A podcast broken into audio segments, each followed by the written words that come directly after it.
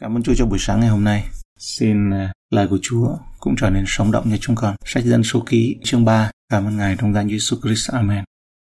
Sự kê sổ và thứ tự về việc đóng trại của người Levi. Đây là nội dung của chương này. Phần A, những thầy tế lễ và những người Levi. Phần uh, các thầy tế lễ và gia đình của Aaron, câu 1 đến câu 5. Này là dòng dõi của Aaron và Môi-se về ngày Đức Yêu Va phán cùng Môi-se tại trên núi Sinai. Này là tên các con trai Aaron, trưởng nam là Nadab, Abihu, Eleasa và Ithama. Đó là tên các con trai Aaron, tức những thầy tế lễ đã chịu phép sức giàu và được lập lên để làm chức tế lễ. Và Nadab và Abihu đã thác trước mặt Đức Giê-hô-va khi hai người dâng một thứ lửa lạ trước mặt Đức Giê-hô-va tại trong đồng vắng Sinai. Hai người này không có con, còn Eleasa và Ithama làm chức tế lễ trước mặt Aaron là cha mình. Đức Giê-hô-va bèn phán cùng môi xe rằng, Nadab và Abihu là hai đứa con lớn nhất của Aaron và là hai thầy tế lễ đứng sau Aaron, nhưng họ đã bị Chúa đánh ngã bởi vì đã dâng một thứ lửa lạ phạm tục ở trước mặt Đức Giê-hô-va. Trong Lê Vi ký chương 10 câu 1 đến câu 7. Eliasa và Ithama thì được thừa nhận là thầy tế lễ và truyền lại tiếp tục cho các con trai sau đó của họ. Những con trai của Aaron, những thầy tế lễ được sức giàu, những người mà môi xe đã thánh hiến để làm thầy tế lễ. Điều quan trọng là phải biết rằng các thầy tế lễ chỉ từ một gia đình nhỏ trong số những người Lê Vi mà thôi. Trở thành một thầy tế lễ và một người Lê Vi hoàn toàn không giống nhau. Chỉ những người là con cháu của Aaron mới có thể được làm thầy tế lễ. Người Lê Vi, câu 6 đến câu 10. Vai trò của họ trong mối quan hệ với Aaron hay khiến chi phái Lê Vi lại gần trước đặt trước thầy tế lễ Aaron để người Lê Vi phục sự người. Người Lê Vi sẽ giữ chức phận của người và chức phận của cả hội chúng về trước hội mạc mà làm những công việc của đền tạm cũng phải coi sóc hết thảy đồ đạc của hội mạc và mọi vật chi dân Israel giao cho đặng dùng làm công việc của đền tạm. Vậy, người phải giao người Levi cho Aaron và cho các con trai người vì đã lấy họ từ trong vòng dân Israel mà ban chọn cho Aaron rồi. Vậy, người sẽ lập Aaron và các con trai người để làm chức tế lễ, người ngoại đến gần sẽ bị xử tử. Hãy đem chi phái Levi đến gần và trình diện họ trước mặt thầy tế lễ Aaron để họ phục vụ người. Toàn bộ chi tộc Levi được ban để phục vụ nhu cầu của Aaron và các thầy tế lễ. Họ sẽ phục vụ nhu cầu của người, nhu cầu của hội thánh nói chung và nhu cầu của toàn thể hội thánh và nhu cầu của chính đền tạm. Tham dự vào tất cả những đồ đạc của đền tạm và để làm công việc của đền tạm. Đó là công việc của người Levi đấy họ sẽ đáp ứng nhu cầu của người. Một lần nữa, Đức Chúa Trời có một trật tự và tổ chức. Người Levi ở dưới sự chỉ đạo của Aaron để họ có thể phục vụ Aaron. Họ được giao hoàn toàn cho ông. Họ không phải để làm việc riêng cho Aaron mà là công việc mà Aaron được giao phó. Không có bất cứ điều gì trong những điều thánh khiết của Đức Chúa Trời được phó cho sự ngẫu nhiên hoặc ngẫu hứng. Không ai trong số những người được biệt riêng ra thánh phục vụ trước sự hiện diện của Ngài là không được chuẩn bị hoặc thiếu sự chuẩn bị trích dẫn của Allen.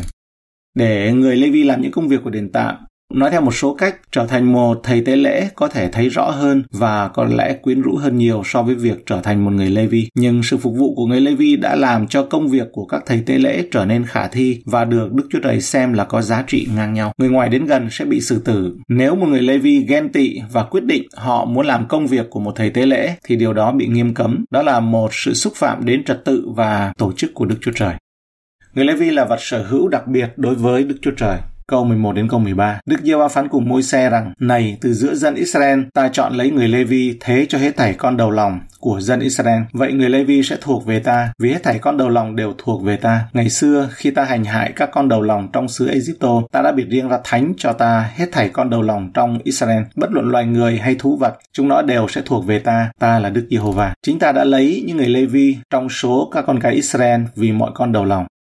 Con đầu lòng thuộc về Đức Chúa Trời, một con chiên đầu lòng từ một người Lê-vi sẽ được giao cho Chúa. Đức Chúa Trời không muốn sự hy sinh của con người, vì vậy Ngài đã lấy chi tộc Lê-vi để làm con đầu lòng thay thế cho dân Israel. Phần B, cuộc điều tra dân số của chi phái Lê-vi, lệnh đánh số thứ tự chi phái Lê-vi câu 14 đến 20. Đức Giê va lại phán cùng môi xe tại trong đồng vắng Sinai mà rằng Hãy kể sổ con cháu Levi tùy theo tông tộc và họ hàng của chúng nó. Kê hết thảy Nam Đinh từ một tháng sắp lên. Môi xe bèn kê sổ người Levi theo mạng lệnh của Đức Giê-hô-va. Y như Ngài đã phán dặn người vậy. Đây là các con trai của Levi kể từng tên, Kẹt Sôn, Kê Hát và Merari. Đây là tên của các con trai Kẹt Sôn tùy theo họ hàng mình, Lipni và Simei. Đây là các con trai của Kê Hát tùy theo họ hàng mình, Amram, Sitza, Hebron và Usien và các con trai của Merari tùy theo họ hàng mình là Machli và Musi. Đó là những người của họ hàng của người Levi tùy theo tông tộc của họ. Đánh số con cái của Levi, mặc dầu họ không được tính trong số những người lính hiện có, nhưng người Levi vẫn được tính và tính theo nam đinh từ một tháng tuổi trở lên. Theo nhà của cha họ, họ được phân loại theo gia đình với nhóm chính theo ba người con trai của Levi, Ketson, Kehat và Merari. Điều tra dân số và nhiệm vụ của gia đình Kesson, câu 21 đến câu 26. Họ hàng Lipni và họ hàng Simei thuộc về Kesson, đó là hai họ hàng của Kesson vậy. Những người trong họ Kesson được tu bộ kể mọi nam đinh từ một tháng sắp lên, số là 7.500 người. Các họ hàng của Kesson đóng trại về phía tây sau đền tảng. Quan trưởng của tông tộc Kesson là Eli Asap, con trai của Laen. Chức phận của con cháu Kesson trong hội mạc là coi sóc mọi vật chi can đến đền tạm và trại, tức là tấm bông của trại và bức màn của cửa hội mạc, các bố vi của hành lang và bức màn của của cửa hành lang bao phủ xung quanh đền tạm và bàn thờ cùng dây chạc về các việc của đền tạm. Các gia đình của kẻ Sôn phải cắm trại phía sau đền tạm về phía tây. Các gia đình kẻ Sôn là 7.500 người Nam Đinh sẽ cắm trại về phía tây đến đền tạm ở giữa Juda và chính đền tạm. Nhiệm vụ của những con cái kẻ Sôn, những người kẻ Sôn là chăm sóc những tấm da bao phủ chính ngôi đền tạm điều tra dân số và nhiệm vụ của gia đình KH câu 27 đến 32. Họ hàng Amram, họ hàng Zidza, họ hàng Hebron và họ hàng Usen thuộc về KH. Đó là những họ hàng của KH, cứ kể mọi nam đinh từ một tháng tuổi sắp lên, số là 8.600 người, có chức phận chăm sóc nơi đền tạm, nơi thánh. Các họ hàng của con cháu KH đóng trại bên hông đền tạm về phía nam. Quan trưởng của tông tộc KH là Elizaphan, con trai của Usen. Người KH coi sóc hòm bằng trứng, cây bàn, chân đèn, các bàn thờ và những đồ đạc của nơi thánh để dùng về việc thờ phượng, luôn với bức màn và các vật chi can đến. Tổng trưởng của người Levi là Eleasa, con trai của thầy Tele Aaron, được đặt lên quản trị những người coi sóc nơi thánh. Đây là các gia đình của KH. Những người KH là 8.600 Nam Đinh, phải cắm trại về phía nam đến đền tạm ở giữa Ruben và chính đền tạm. Nhiệm vụ của họ bao gồm hòm, người KH là chăm sóc đồ đạc của đền tạm, hòm giao ước, bàn bánh dưới sự chỉ đạo của thầy tế lễ Eleasa, con trai của Aaron.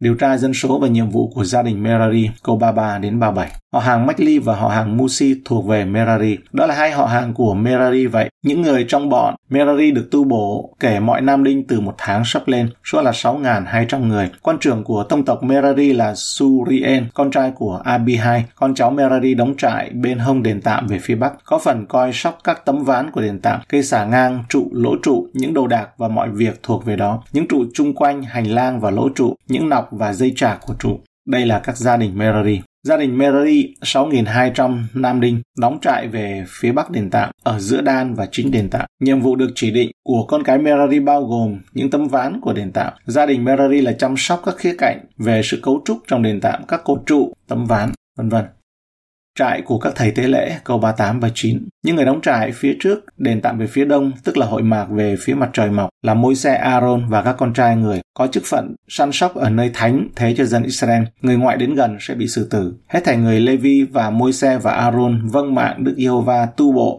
Tùy theo họ hàng của họ, kể mọi nam đinh từ một tháng sắp lên, số là 22.000 người. Những người đóng trại trước lều tạm ở phía đông, gia đình Aaron và môi xe phải đóng trại ở phía đông của đền tạm, gần cửa ra vào ở phía đông. Môi xe Aaron và các con trai của ông trông coi thánh điện, trật tự và tổ chức của Đức Chúa Trời mở rộng đến một số công việc nhất định cho một số người phải làm.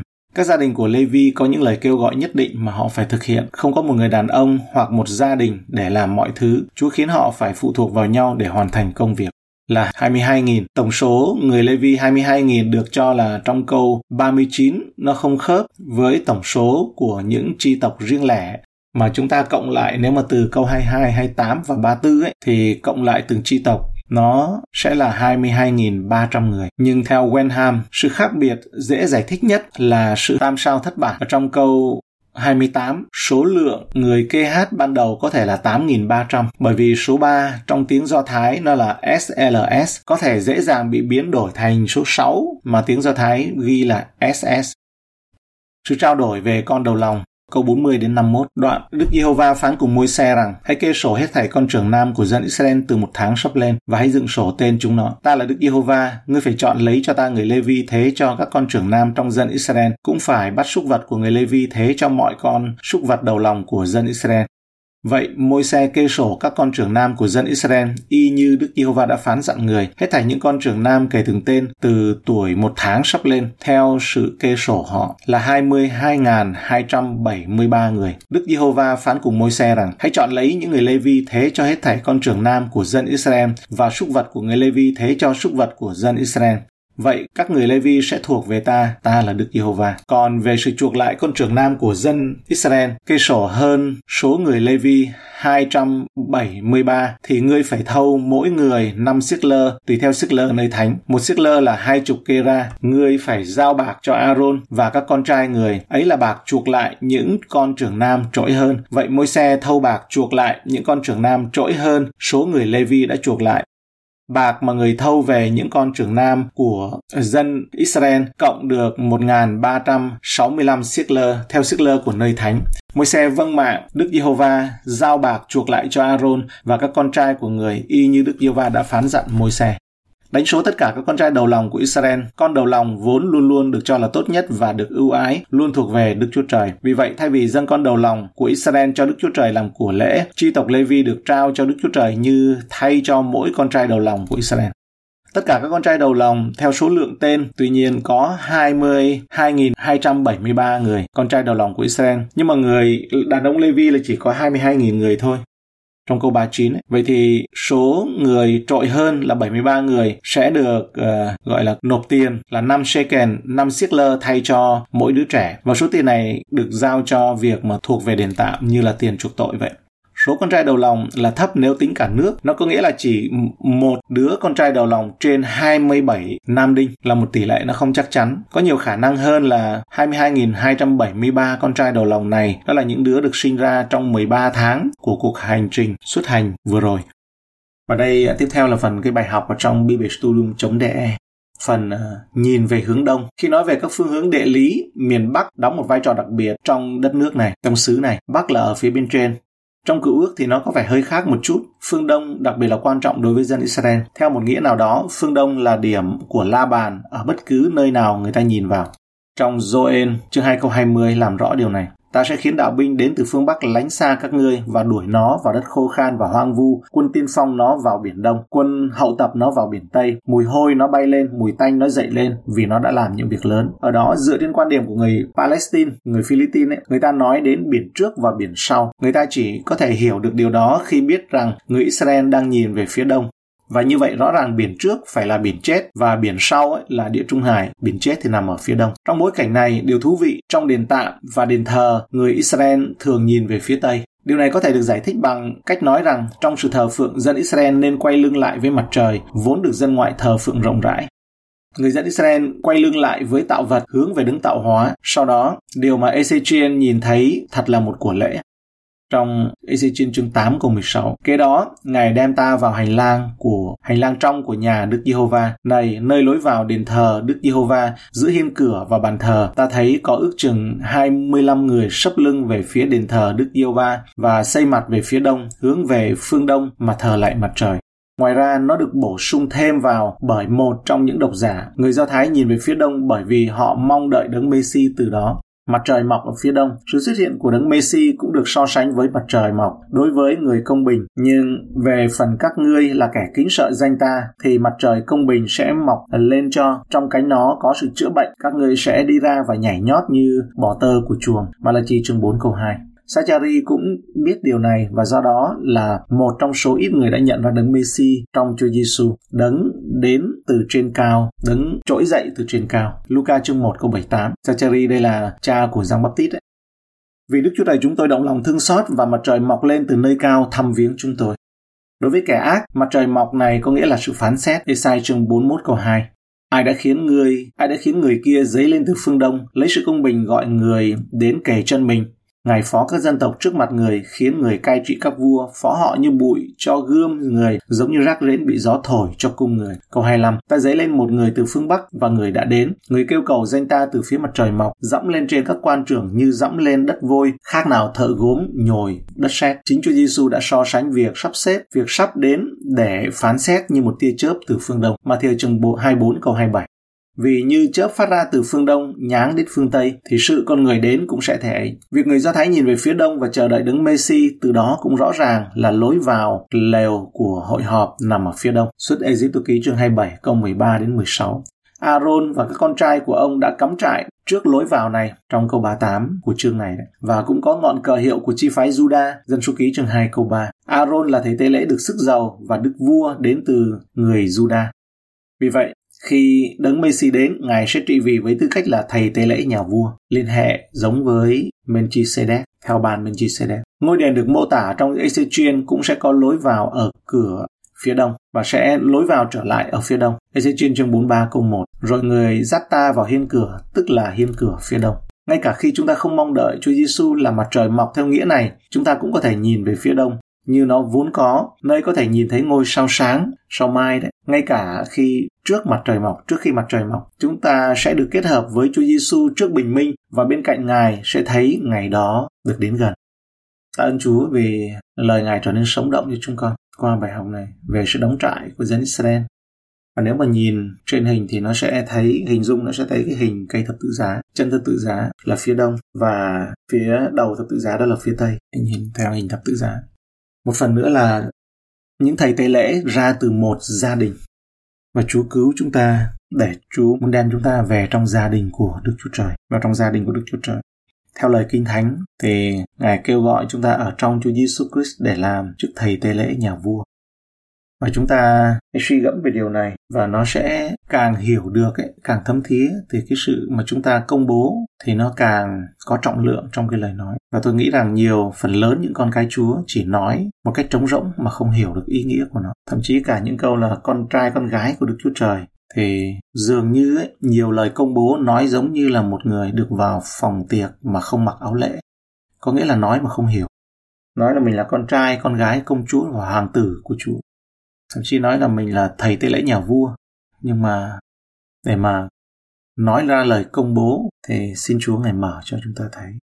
Đạo lạc thì nói rằng ấy, mà trước đây ấy, chúng ta cũng đã từng bị sai lầm là nói rằng à, càng nói nhiều càng công bố nhiều thì càng sẽ hiểu nhiều. Cứ muốn cái gì thì cứ công bố muốn cái gì cứ nói ra sẽ được cái đó. Cứ đem cái lời của mình ấy nói ra ấy về cái việc mình muốn ngày mai thì mình sẽ nhận được. Giống như nói tiên tri và như mình muốn cái gì thì được. Không cần chúa luôn sự thật ngày nay vẫn còn như rất nhiều người đi theo và tôi muốn nói ra để làm tiếng chuông cảnh báo. Chúng ta đã, đã từng sai lầm từng bị lạc như vậy và đừng có như vậy nữa. Bởi vì nếu chúa không ban cho thì ai ăn năn? Nếu chúa không ban cho thì ai mà có thể đến với ngài? Nếu chúa không kéo thì ai có thể lại gần được? Nhã ca nói đấy ngài không kéo thì ai có thể lại gần được? Vì vậy có một cái sự liên hệ đó. Xin chúa ngài soi sáng cho chúng ta. Chúng ta có hai khía cạnh đi với nhau. Đó là chúng ta đọc lời chúa chúng ta nói lời chúa lên, trong sự là học trò của ngài, chứ không phải nói với tinh thần là mình nói ra để mà con sẽ được. Cho nên là chỉ cần nói thôi chứ chứ đầu óc ờ, con cứ để trống rỗng. Không cần. Đầu óc trống rỗng như con ve cũng được, không sao hết. Không động não, không cần hiểu.